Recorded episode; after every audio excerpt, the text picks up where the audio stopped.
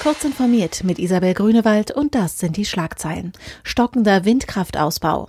Internetprovider sollen IP-Adressen von Rechtsextremisten melden, Google und Partner bieten digitale Weiterbildung an und Adidas schließt prestigeträchtige Speed Factories. Angesichts der Ausbaukrise in der Windenergie hat Wirtschaftsminister Peter Altmaier seiner Kabinettskollegin Svenja Schulze eine Blockade vorgeworfen. Eine Sprecherin Altmaier sagte der DPA, wir brauchen vor allem mehr Klarheit beim Arten- und Naturschutzrecht bezüglich des hierfür federführenden Umweltministeriums. Blockaden schaden der Energiewende und ihrer Akzeptanz. Nur über mehr Rechtsklarheit beim Arten- und Naturschutzrecht könnten die Planungs- und Genehmigungsverfahren der Länder schneller vorangehen, sagte Altmaiers Sprecherin. Rechtsextremisten sollen sich nach dem Willen der norddeutschen Innenminister nicht länger unbeobachtet im Internet austauschen können.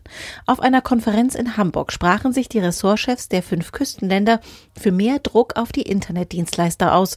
Hamburgs Innensenator Andi Grote forderte von Providern und Plattformanbietern, strafrechtlich relevante Inhalte auszuleiten und den Sicherheitsbehörden zur Verfügung zu stellen, auch mit der IP-Adresse. Google hat erste Ergebnisse aus seiner Zukunftswerkstatt für digitale Weiterbildungsangebote präsentiert.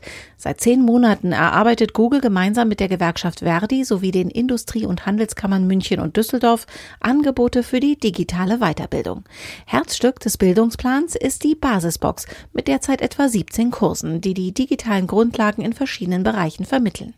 Das Angebot ist ab sofort unter basisbox.de frei verfügbar.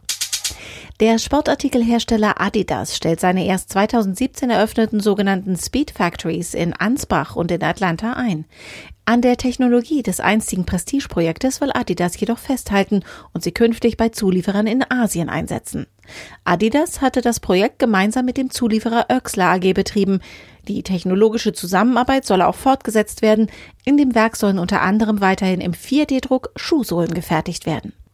Diese und alle weiteren aktuellen Nachrichten finden Sie ausführlich auf heise.de.